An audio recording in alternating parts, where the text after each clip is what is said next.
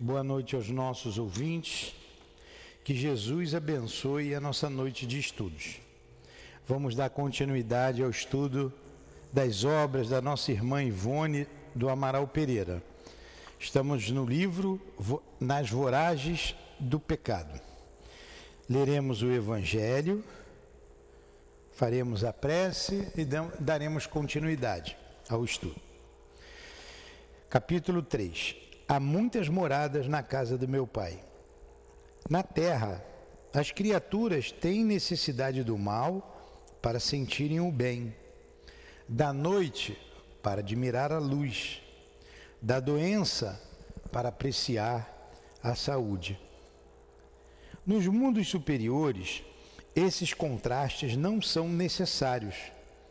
A eterna luz, a eterna beleza, a eterna paz da alma proporcionam uma eterna alegria que não se turva nem com as angústias da vida material, nem com o contato com os maus que ali não tem acesso. Eis o que o espírito humano tem mais dificuldade para compreender. Ele foi criativo para pintar os tormentos do inferno, mas jamais pôde representar as alegrias do céu. E por que isso acontece? Porque, sendo inferior, só passou por penas e misérias, nunca entreviu as claridades celestes. Ele só pode falar daquilo que conhece. Porém, à medida que se eleva e se purifica, o horizonte se amplia e ele compreende o bem que está diante de si, como compreendeu o mal que ficou para trás. Amado Mestre Jesus, aqui nos reunimos em Teu nome, em nome de Deus, para mais uma noite de estudos. Proteja-nos, ampara-nos, permita que a nossa irmã Ivone nos inspire, junto com o Charles, que escreveram a obra que iremos estudar. Em nome desses espíritos amigos, queridos, caros aos nossos corações, do doutor, em nome do doutor Bezerra de Menezes, em nome do nosso querido irmão Altivo, o diretor da nossa Casa de Amor, e da coluna de espíritos que sustentam o nosso SEAP. Em nome do amor, então, do nosso amor, Lurdinha, do amor que vibra nesta casa, em nossos corações, do teu amor, Jesus, e do amor de Deus, nosso Pai, iniciamos os estudos desta noite. Que assim seja. Graças a Deus.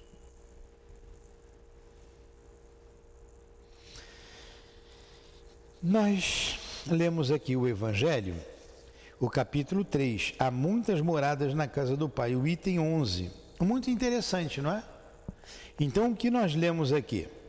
Que a terra, a gente ainda tem necessidade do mal para valorizar o bem, da noite para valorizar o dia, da doença para valorizar a saúde, não foi isso? E o homem pintou o inferno, pintou é, essas caratonhas horrorosas, porque isso ele conhece, isso ele tem acesso. Mas ele não tem acesso, ele não teve acesso a mundos elevados. Nos mundos elevados, como ele colocou, é a eterna luz, a eterna paz, a eterna saúde. Lá, nesses mundos, os espíritos inferiores não têm acesso. Então não tem guerra, não tem dor, não tem inveja, não tem ciúmes. Só os espíritos que conquistaram essas virtudes podem morar num lugar desse, um lugar de paz. São espíritos estáveis. O que nos caracteriza aqui na Terra é a instabilidade. Então, o planeta Terra é um planeta de contrastes. Ó. Tá frio, né? Amanhã vem um sol de rachar.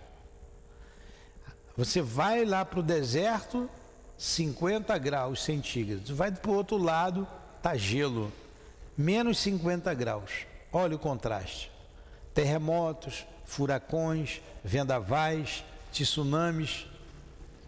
Mostra a instabilidade do planeta.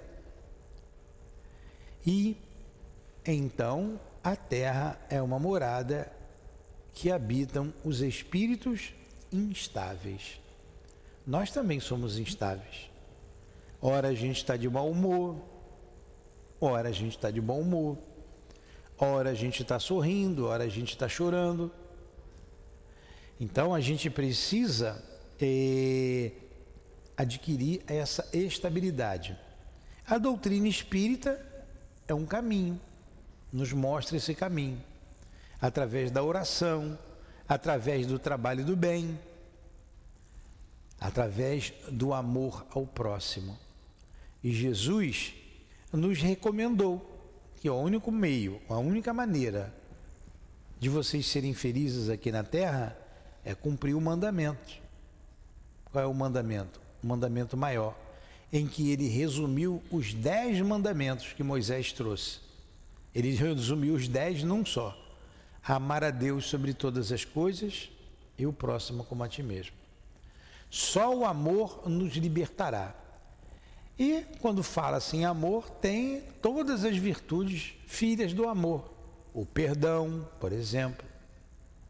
Tudo isso vai trazer estabilidade para a nossa alma, para a nossa mente.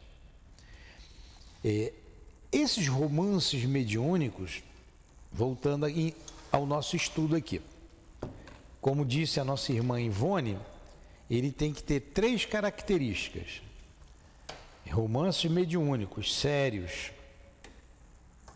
considerados doutrinários, como este. Ele tem que ser doutrinário, ele tem que ser educativo e tem que ser moralizador. Ter o cunho moral. O cunho moral, o cunho educativo e o cunho doutrinário. Isso traz para gente eh, o conhecimento do mundo espiritual. Ele vai trazer para a gente ao entendimento da reencarnação e ele vai trazer para a gente a dor que causa no nosso próximo fruto da nossa instabilidade. Então nós estamos aqui estudando, vocês duas que vieram pela primeira vez, você também, né? Nós estamos no início da obra. Estamos entrando no capítulo que não é numerado, o capítulo não é, os capítulos não são numerados. Estamos entrando no capítulo intitulado O Capitão da Fé. Capítulo 3, é, o meu não tem capítulo. Tudo bem, eu vou botar aqui o 3, a lápis. O Capitão da Fé. Mas o que trata esse romance aqui, mediúnico? De que se trata? Essa, essa história aconteceu ali no século XVI, na segunda metade do século XVI, 1572, para ser mais preciso. E houve uma um fato histórico, é um fato histórico, conhecido como a Noite de São Bartolomeu. Bartolomeu foi um dos apóstolos de Jesus. Então foi canonizado pela igreja e é um santo, né? Considerado pela igreja um santo. Então no dia 24 de agosto é a noite de São Bartolomeu. E nessa data, 24 de agosto de 1572, houve um massacre dos católicos sobre os protestantes nesta noite. Eles invadiram com a guarda do rei e o clero, invadiam as casas e aqueles que eram considerados protestantes eram chamados de hereges e de uma palavra pejorativa. Eram conhecidos como os huguenotes. Huguenotes. E então houve esta matança no tempo da rainha Catarina de Médici, né? tempo da rainha Catarina de Médici e do rei Carlos VI, Carlos IX, Carlos IX, que era um rei doente, mas quem mandava era a mãe dele, a Catarina de Médici.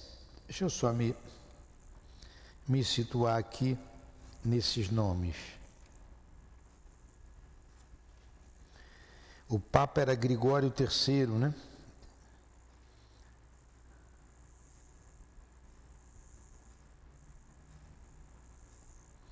Vinte e quatro de agosto de mil quinhentos e setenta e dois. Deixa eu ver aqui. Eu confirmar aqui o rei, rei nono. Desculpe, eu sempre erro. Rei nono.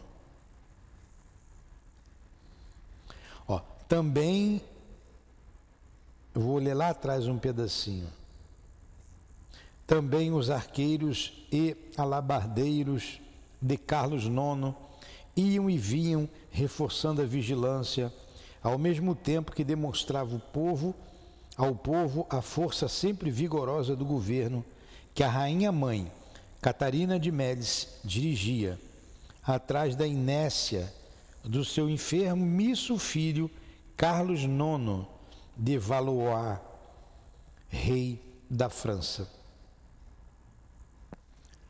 Então, era um interesse político, mais político do que católico. A rainha queria preservar lá a, os seus herdeiros, a hereditariedade, e usou como pano de fundo os protestantes. A gente sabe que o protestantismo começou, né, foi a primeira reforma com Martinho Lutero na Alemanha, o que foi conhecido como luterismo, luterismo e com é, Calvin na França. Quem são os protestantes hoje? Quem são? Vocês duas aí. São os evangélicos. São os evangélicos. Tudo bem até aí? Então vamos lá. Vamos continuar aqui. Falei aí cinco minutinhos em cima de cinco aulas. Luiz de Narbonne, Luiz de Narbonne. Então essa história está em torno da família, de uma família, tá? A família da da Dona Ivone, que na época ela tinha um outro nome, Ruth.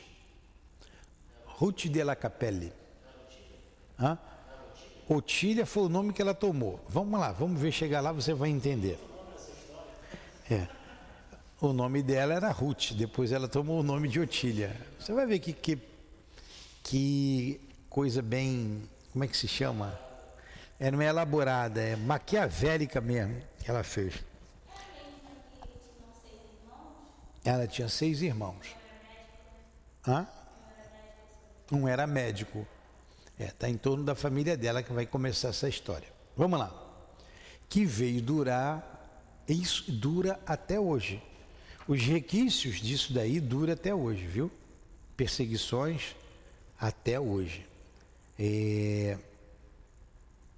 Obsessões espetaculares. Aqui mesmo a gente já atendeu alguns casos ligados lá à noite de São Bartolomeu.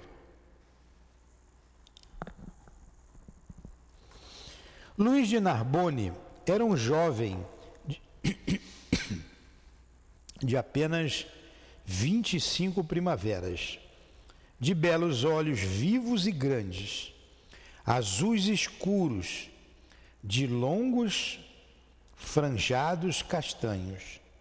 Longos é os cílios, né? Você vê como que o médium descreve o espírito. É um médium dado a detalhes. Você não é qualquer médium que vê isso, não.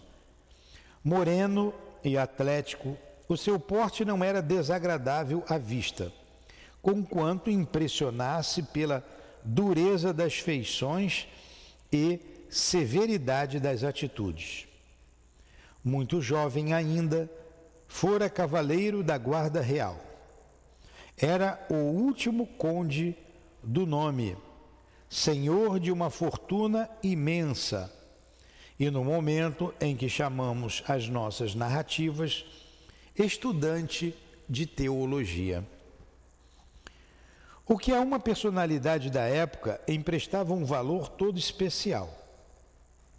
Tornando-se ele, por isso mesmo, duplamente respeitável, apesar da idade. Pessoas achegadas ao trono diziam-no filho bastardo do falecido rei Henrique II de Valois, com certa senhora de Narbonne, o que seria muito justificado na época, muito justificável na época. Então, duas coisas que dava a ele poder, a riqueza, e ele fazia parte da guarda real. Era um dos comandantes. Mas outros afirmavam antes que seria produto adulterino de certa rainha ou princesa espanhola com um luminar do clero, o que também na mesma época seria muito razoável. Olha as futricas da corte, né? As futricas. Quem é esse? Ah, isso aí é um filho bastardo, uma traição de uma espanhola com um padre, ou. e por aí vai dizendo, né? Somente a rainha Catarina de Médici, porém, viúva de Henrique II, comentavam ainda outros. Somente a rainha Catarina de Médici, porém viúva de Henrique II, comentavam ainda outros, conheceria ao certo a paternidade desse jovem, por quem afirmavam outros mais afirmavam outros, outros mais, desculpe a leitura nutria um sentimento particularmente hostil, não obstante as boas maneiras com que o tratava e consideração que ele parecia desfrutar no próprio Palácio Real. O Louvre. A rainha nutria um sentimento hostil por ele, né? Não é isso que era que nutria? Olha aqui de novo. Somente a rainha Catarina de Médicis, porém viúva de Henrique II, comentavam ainda outros, conheceria ao certo a paternidade desse jovem, por quem, afirmavam outros mais, nutria um sentimento particularmente hostil, não obstante as boas maneiras com que o tratava e a consideração que ele parecia desfrutar no próprio Palácio Real, o Louvre. Não por isso. Ela não nutria por ele, ela, ela dizia que ela nutria por ele um, um sentimento hostil, mas não por ele ser bastardo, não por isso. Hã? Ela sabia. Diziam que ela era a única que sabia. Então ele frequentava o palácio, o Louvre estava sempre com ela, era bem tratado, mas ela tinha um sentimento hostil por ele. Vocês vão, vão ver no que vai dar nisso. Como eu já li isso aqui, eu sei o final da história, mas eu não posso contar o fim, né? Esse óculos parece que está torto na minha cabeça. Está torto o óculos? Não? Hã? O certo era, porém, que esse jovem moreno e forte, soberbo e de costumes rígidos, era também príncipe, mas fora criado num convento, que recebera educação muito destacada para a sociedade em que vivia que sua fortuna e seus títulos lhe foram doados por Henrique II a instâncias do clero, e que também fora, por entre perfumes de incenso, badalar de sinos e campainhas, e abluções em água benta, que obtivera a sua instrução militar, digna por todos os motivos dos varões da sua raça, pois diziam-no, acima de tudo, descendente dos primeiros cavaleiros da fé, ou cruzados. Então, os cruzados, ela bota uma observação aqui. cada um dos que tomaram parte nas cruzadas, ou seja, nas expedições militares organizadas nos países cristãos na Idade Média, a fim de libertarem do poder dos infiéis o túmulo do Cristo. Então, aqueles militares que faziam parte da cruzada eram chamados cruzados. E eles combateram muito para libertar o túmulo do Cristo. E iam lá para aquela região da Palestina, ou lugarzinho complicado, né? É. E eles combateram muito. Por isso há um ódio grande da, até hoje daquele povo sobre os cristãos, tá? Mas eu não posso falar muito não, senão vem aqui para me pegar. Vamos lá.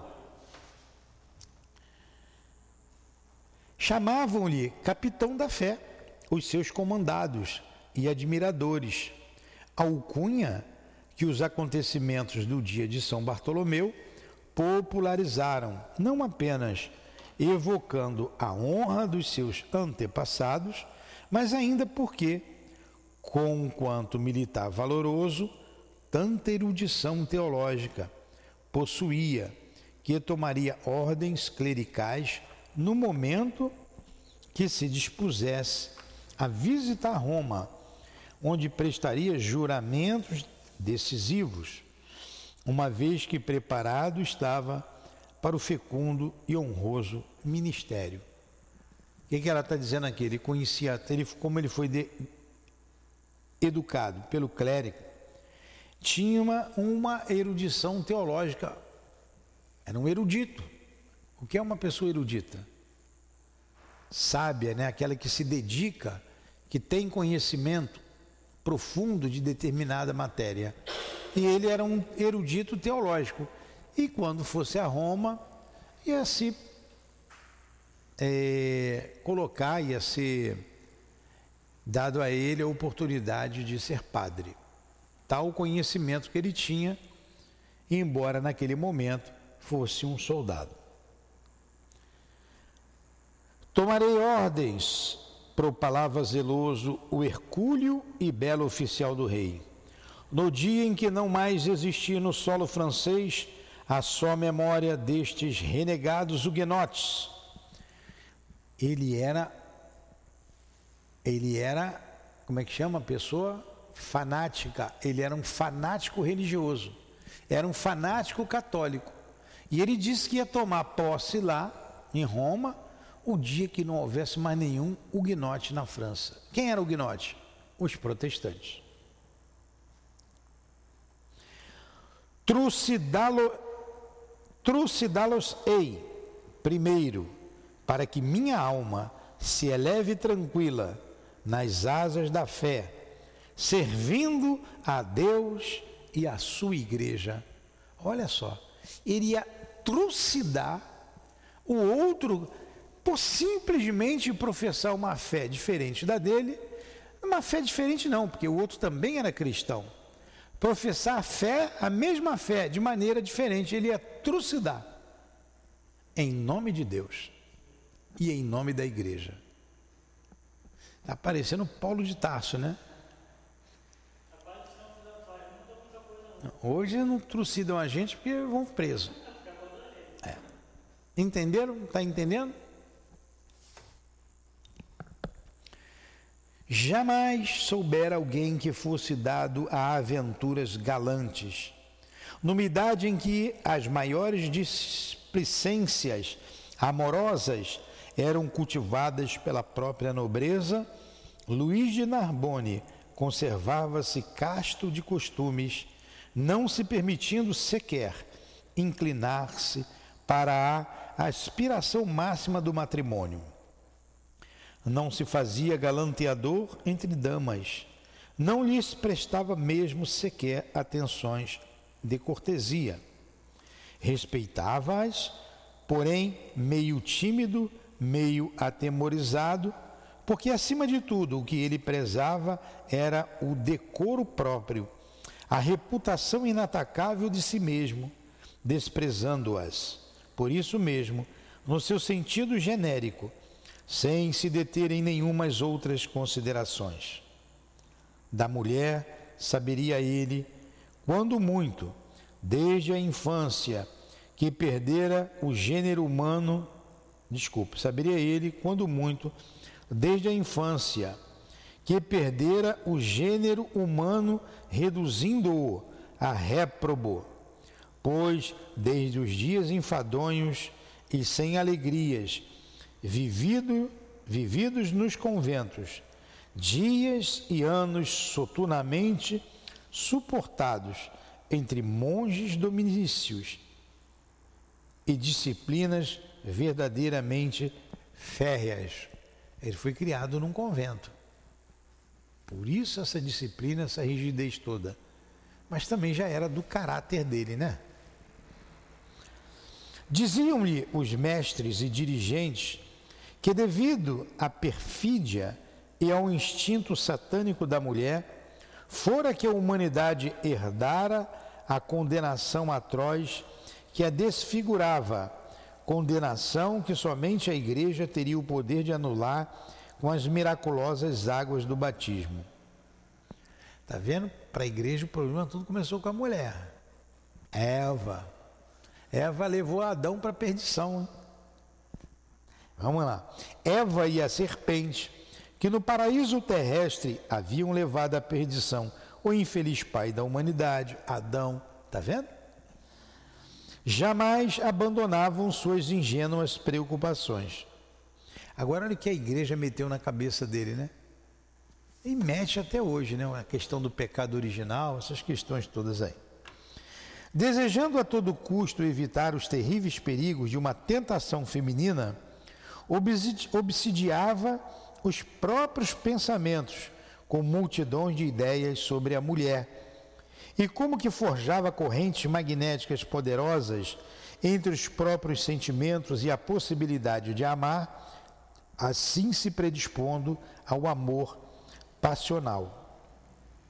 Entre a mulher e a tentação que acreditava caminhar com ela, porém, valia-se do escudo que a igreja fornecia.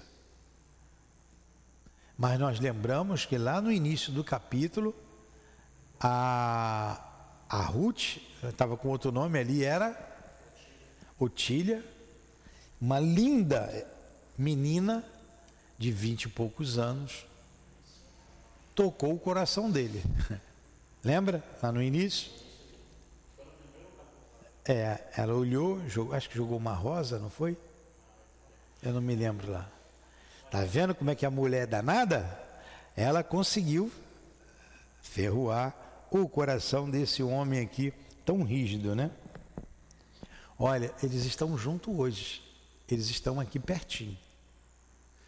Tá a nossa Ivone e, e o, o nome dele na última encarnação foi o Roberto de Canalejas, o doutor Roberto de Canalejas.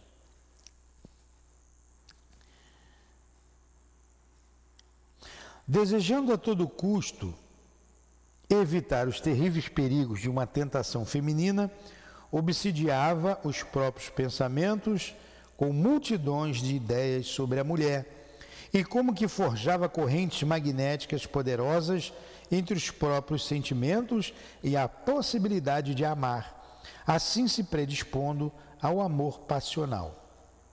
Entre a mulher e a tentação que acreditava caminhar com ela, porém valia-se do escudo que a igreja fornecia.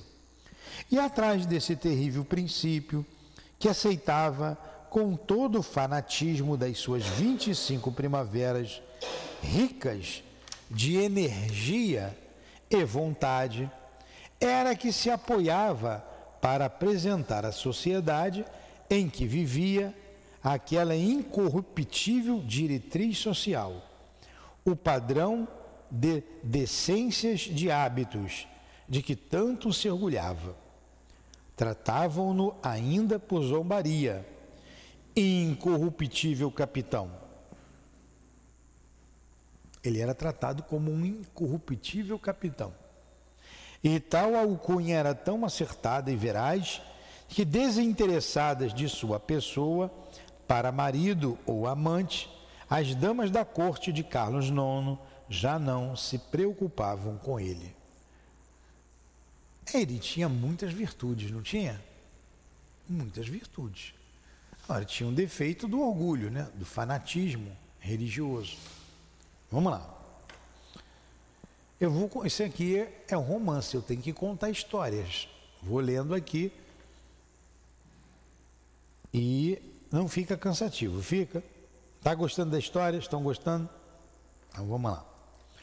Outras ambições que não a surpreender. Deixa tomar uma água aqui.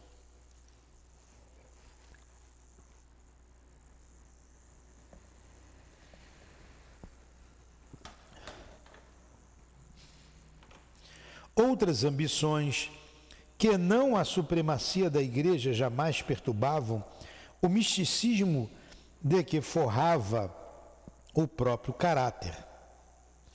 A fé acima de tudo. Eis a divisa do seu brasão, no qual mandar acrescentar ao lado das armas da família, pois passava por sobrinho do ilustre religioso que o criara. Não a cruz, símbolo do amor abnegado que redime o homem, mas um dogma da Igreja Romana, ou seja, o sigma eucarístico, ao qual amava com todas as veras da alma. De outro modo, era aliado sincero do Duque de Guise e também fiel servidor do trono e da rainha Catarina, a qual o fanatismo religioso dele mesmo cedo observou instrumento dócil para os próprios intentos. Houve, pois, de participar ativamente, e o fez com toda a alma e todo o coração, do grande massacre de protestantes do dia 24 de agosto, dirigindo-se depois para as províncias com a sua centúria de cavaleiros, como um mero fiscal religioso, mas, em verdade, a fim de ativar a luta e encorajando os indecisos governadores das mesmas, que deveriam zelar pela supremacia da Igreja. Luís de Narbonne, porém, nem seria um homem perverso, nem um crente hipócrita. Sincero até aos meandros da alma, não passava tal como o vemos de um fruto da época em que a fé, desassociada do amor do Cristo de Deus e do respeito pela pessoa do próximo, pretendia impor-se pela violência. Era um fanático religioso bem intencionado, como também o fora Paulo de Tarso, antes do redentor encontro com a verdade na estrada de Damasco, e que, apartado daquele dogmatismo absorvente, seria individualidade útil à sociedade em que vivesse, a família e a pátria, capaz dos mais nobres testemunhos a favor do próximo. Estão entendendo? Está todo mundo entendendo? Muito bem. Uma grave denúncia, no entanto, chegara ao seu conhecimento através de religiosos de certa instituição existente não longe de La Chapelle. Deve ser Chapelet, né? La Chapelle. Vou falar La Chapelle. O despeito, o rancor e a inquietação provindos da espionagem determinaram a ida de um emissário da dita abadia a Paris, o qual narrara a Luís de Narbonne, como fiscal religioso que na ocasião este era, a ameaça imprevisível que representava para os interesses da Igreja a obra singular que os filantropos de La Chapelle realizavam. A popularidade adquirida entre o povo através de suas atividades consideradas benemerentes, as quais levavam católicos a renegar a Igreja para se converter à reforma. Através de tal relato, o castelo de La Chapelle surgia qual antro demoníaco, onde a corrupção e a heresia, o desrespeito e a revolução, a traição e a conspiração se propagavam para a ruína social e religiosa.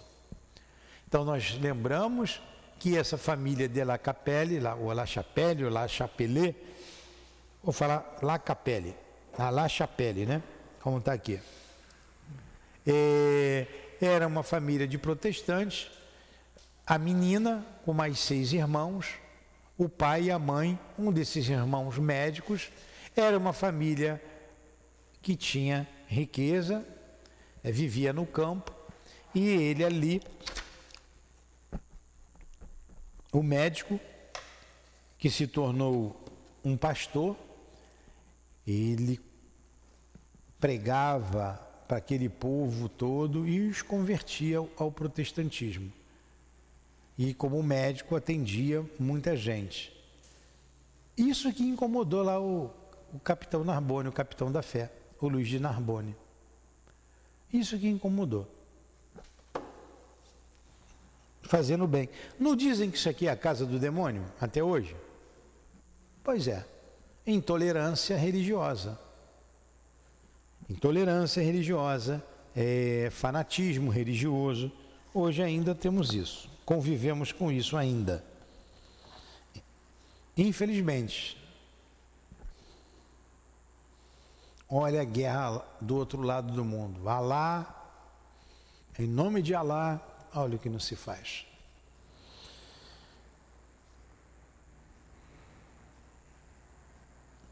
Uma grave denúncia nós vimos aqui. Impressionado, porém, assaz consciencioso em suas atribuições, Luiz de Narbonne, que acatava o clero com as mais expressivas demonstrações de apreço, ponderou sereno. Minhas atribuições não se estendem às províncias, Senhor. Deveríeis antes encaminhar vossas queixas e observações ao governador da circunscrição em apreço. Então, inicialmente, ele se negou aí, ó, isso aí não é minha jurisdição. Não estava em Paris, né? Já o fiz, senhor conde, mas não levaram em consideração as nossas justas exposições declarando-nos que os Bretencourt de la Capelle são humanitários e inofensivos, elementos justos, úteis a Deus e amigos do bem e das populações necessitadas. Quando a verdade é que, tais como são, perseguem a igreja de forma incansável desviando nossas ovelhas do verdadeiro redil. Olha o que faz a intriga, a fofoca, como ele colocou ali. É só falar de igreja, né? Que aí vão aparecendo aí os, os contemporâneos. É. Boa noite. Vou ler esse pedacinho de novo.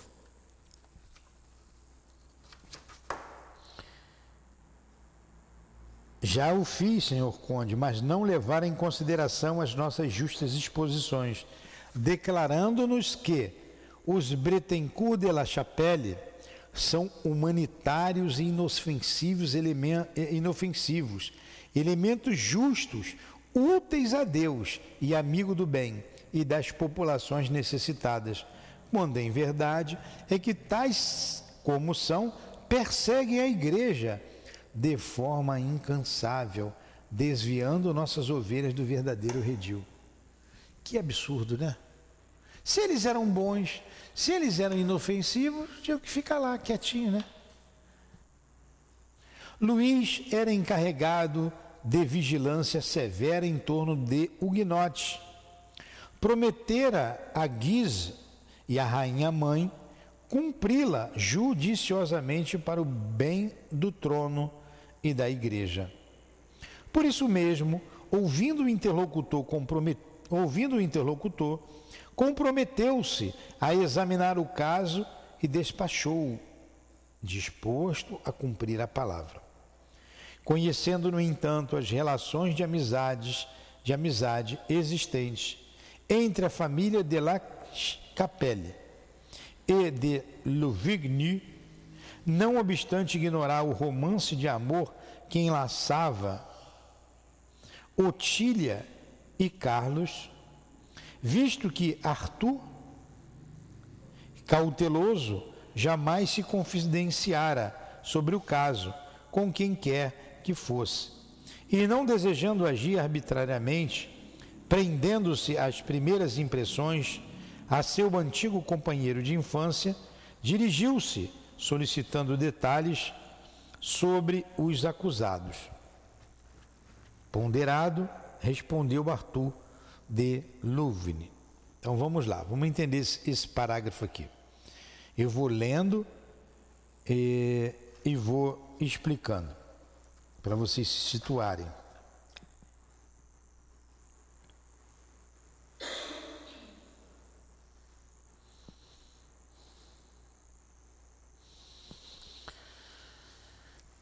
Olha, quem era o Duque de Guise?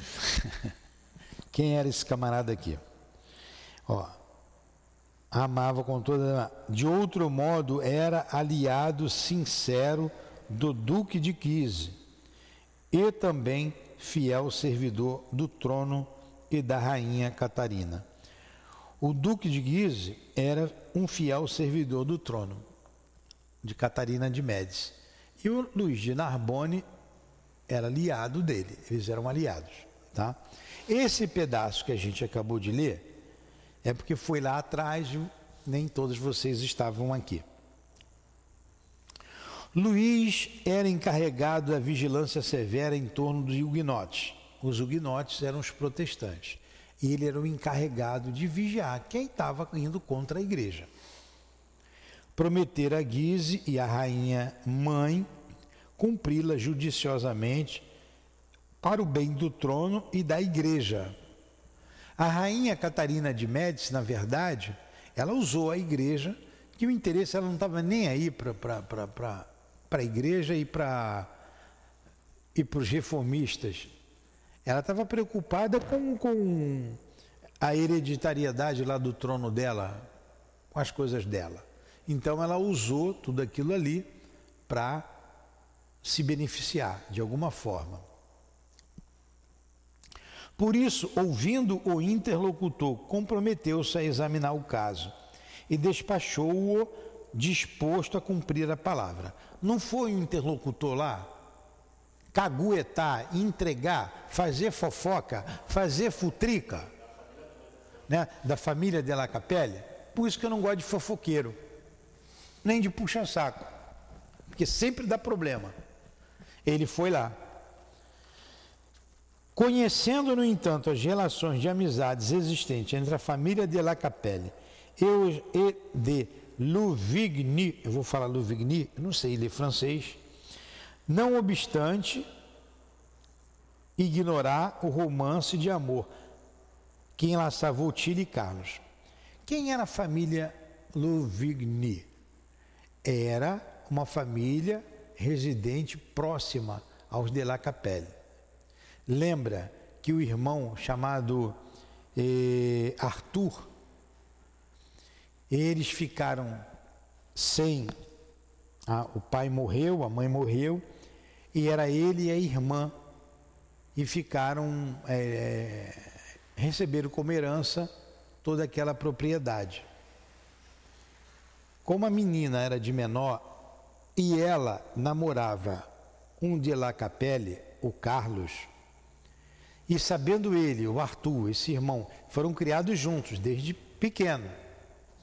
Sabendo ele reformista, tinha passado para o lado dos chamados huguenotes, ele colocou a menina no convento, porque ela era de menor, e deixou ela lá a vida inteira até ela ter a maior idade e conseguir sair do convento. No convento ela adoeceu, ficou, emagreceu muito, estava quase perdendo a vida. Ah, então ela foi, ela saiu do convento, voltou para casa mal e antes de fazer isso, ele saiu e pediu para ir para um outro país, prestar, continuar prestando ajuda ao rei, longe ali de Paris, longe da França. Esse, esse Luiz de Narbonne conhecia a família de La Capelle, sabia quem eles eram. E sabia, ó, não ignorar, olha só, como ele diz aqui, conhecendo, no entanto, as relações de amizade existentes entre a família de La Capelle e de Lugville, não obstante ignorar o romance de amor que enlaçava Utile e Carlos, então ele ignorava, mas ele, ele, ele não sabia que havia esse romance, mas ele sabia da amizade. Visto que Arthur, cauteloso, jamais se confidenciara sobre o caso com quem quer que fosse, o Arthur, o irmão da menina, jamais falou do romance dele com Carlos a quem quer que fosse. Por quê? Cautela. Sabia das perseguições, dos problemas políticos, dos problemas religiosos. Mas o Luiz de Narbonne foi saber tomar pé da situação e chamou o Arthur para conversar.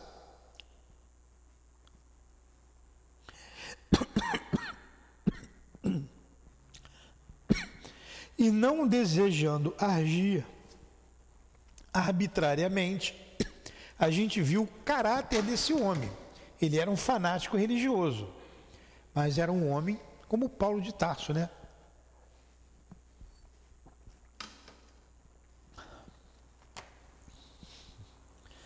Prendendo-se às primeiras impressões a seu antigo companheiro de infância, dirigiu-se solicitando detalhes sobre os acusados. Ponderado, respondeu Arthur de Louvigny, que era o irmão da noiva do Carlos de Lacapelle. Sim, são reformistas convictos, luteranos e não calvinistas. Pautando-se, portanto, por normas e costumes alemães, e que suponho uma incongruência. Não creio, é o irmão da noiva do Carlos falando com ele. Não creio, no entanto, seja fato para uma condenação.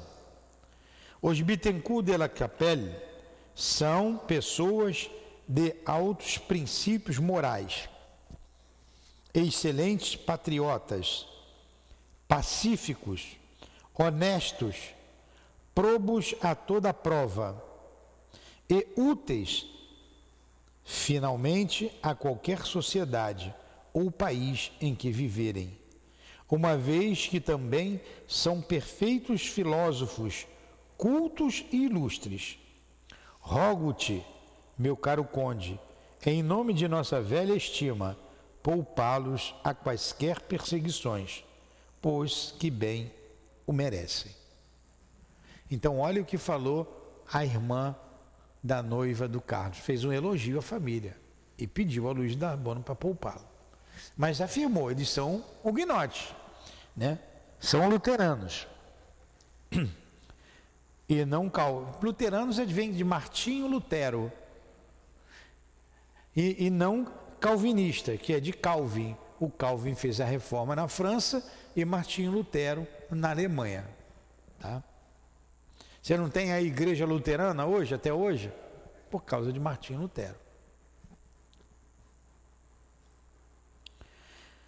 São eles, portanto, teus amigos? perguntou o capitão da fé. Não, apenas exponho o que de justiça, o que de justiça, pois que é a verdade. Mas se se prendem a costumes alemães e são luteranos, por que não se exilam para a Alemanha? Perquiriu agastado o jovem capitão. Aí o outro respondeu: Possuem vasta propriedade em solo francês, não longe das terras do meu condado. E acima de tudo, são franceses natos, meu caro de Narbonne. Levarei em conta a tua intercessão, cara Arthur. Farei o que for possível.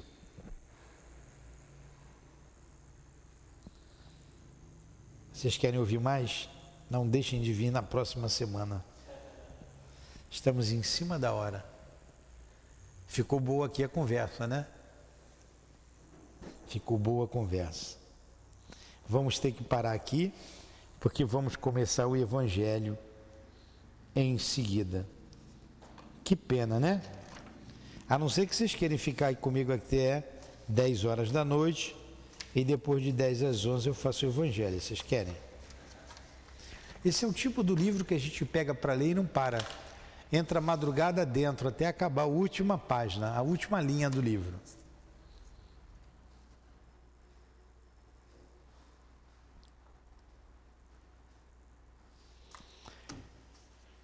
a história começou a se clarear, né? Começamos a entender essa história. Pô, pena que você não veio na hora aqui cedo.